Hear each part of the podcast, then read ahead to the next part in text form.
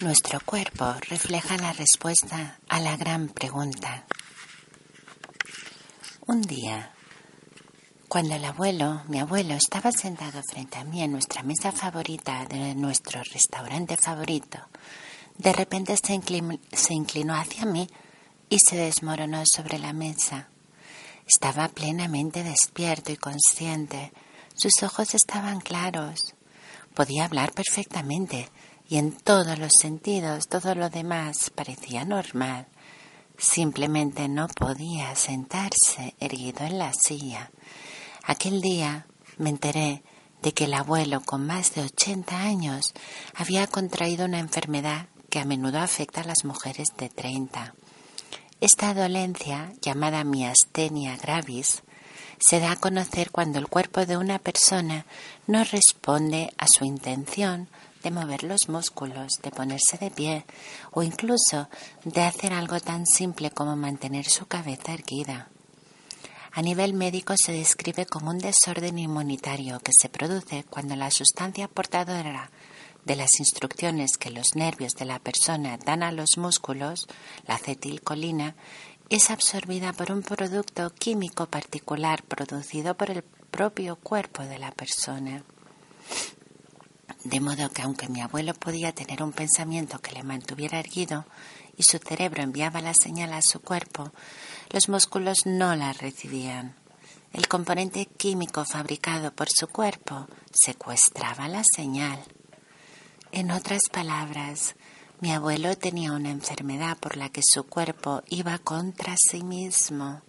Era un campo de batalla entre dos tipos de química que estaban en conflicto.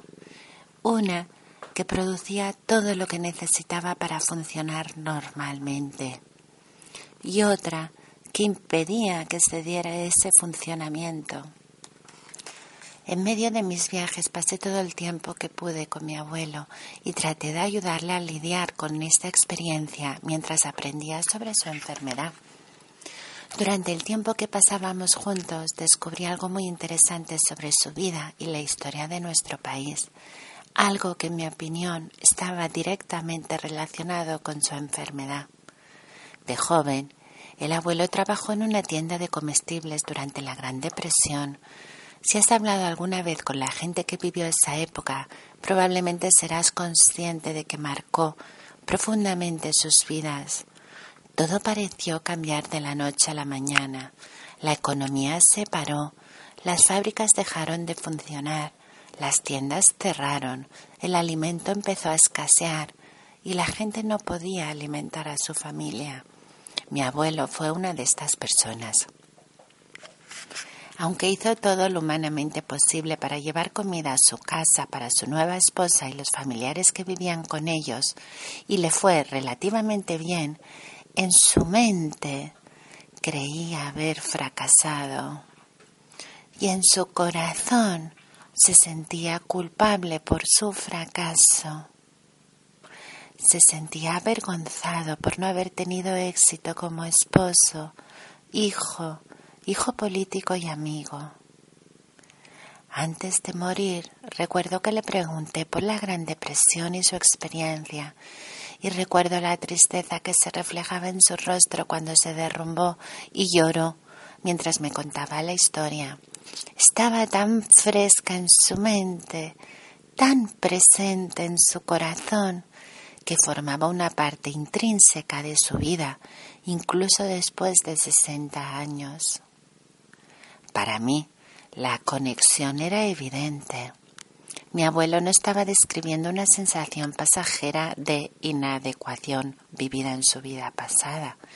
Más bien, estaba describiendo una tremenda sensación de culpabilidad crónica, no resuelta, que sentía en el presente.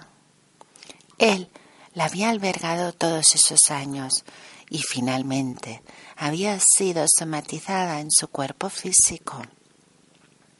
La conexión estaba clara porque la creencia es un código y nuestros sentimientos con respecto a ella son sus comandos. La conexión estaba clara porque la creencia es un código y nuestros sentimientos con respecto a ella son sus comandos. La sensación crónica de incapacidad que mi abuelo se había esforzado tanto por reprimir, su creencia subconsciente de indefensión, se convirtió en una expresión literal en su organismo. A través de la relación cuerpo-mente, su ser físico reconocía sus creencias como una orden inconsciente y producía con maestría la química necesaria para confirmarlas. De manera literal, su cuerpo se convirtió en su creencia, en su incapacidad. De manera literal, su cuerpo se convirtió en su creencia, en su incapacidad. No tuve que buscar muy lejos para descubrir por qué la enfermedad parecía presentarse tan repentinamente y en una etapa tan avanzada de la vida. Poco antes de su aparición, la esposa de mi abuelo, mi abuela, fue hospitalizada porque sufría un cáncer que pronto se cobró su vida. Mi abuelo fue admitido en el hospital durante la enfermedad de mi abuela y volvió a sentirse incapaz de hacer nada por la mujer que había amado durante más de 50 años. Para mí, la correlación entre la enfermedad de mi abuelo era demasiado evidente para ser una coincidencia. Fue el detonante que activó todos los viejos recuerdos de inadecuación de la Gran Depresión y los trajo al presente. Por desgracia, la conexión cuerpo-mente no formaba parte de la educación de los médicos que cuidaron del abuelo en esa época. Para ellos, la suya era una enfermedad estrictamente física, aunque rara en un hombre de su edad, y así es como la trataron. Cada día del resto de su vida, mi abuelo tomó 14 medicamentos diferentes para equilibrar los síntomas y los efectos secundarios asociados con su creencia de que era incapaz de ayudar a sus seres queridos. Aunque sé que este nunca sería el diagnóstico médico oficial, las correlaciones son demasiado evidentes y los estudios demasiado convincentes para sugerir que su enfermedad simplemente ocurrió. El poder de nuestras creencias puede ir en los dos sentidos puede afirmar la vida o puede negarla. Con tanta rapidez como nuestras creencias inconscientes pueden generar las dolencias que encontramos en la historia del marido de mi compañera que conté anteriormente, también pueden invertir las que amenazan la vida misma. Lo que hace que esta posibilidad sea tan atrayente es que podemos cambiar nuestras creencias intencionalmente. La clave consiste en sentir que son reales, en lugar de limitarse a pensar, esperar o desear que se hagan verdad en nuestras vidas.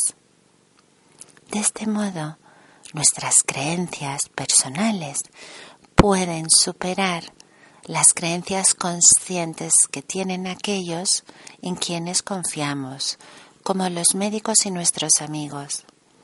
A veces, lo único que necesitamos es que otra persona nos recuerde que esto es posible. En último término, la clave para transformar nuestras creencias más limitantes puede hallarse en la curación de la relación más íntima que tenemos en este mundo, esa que nos vincula con las fuerzas fundamentales que hacen de nuestro mundo lo que es luz y oscuridad. Nuestras creencias más profundas y a menudo inconscientes con respecto a estas fuerzas forman la base de todas las demás creencias que se despliegan de maneras que afirman o niegan la vida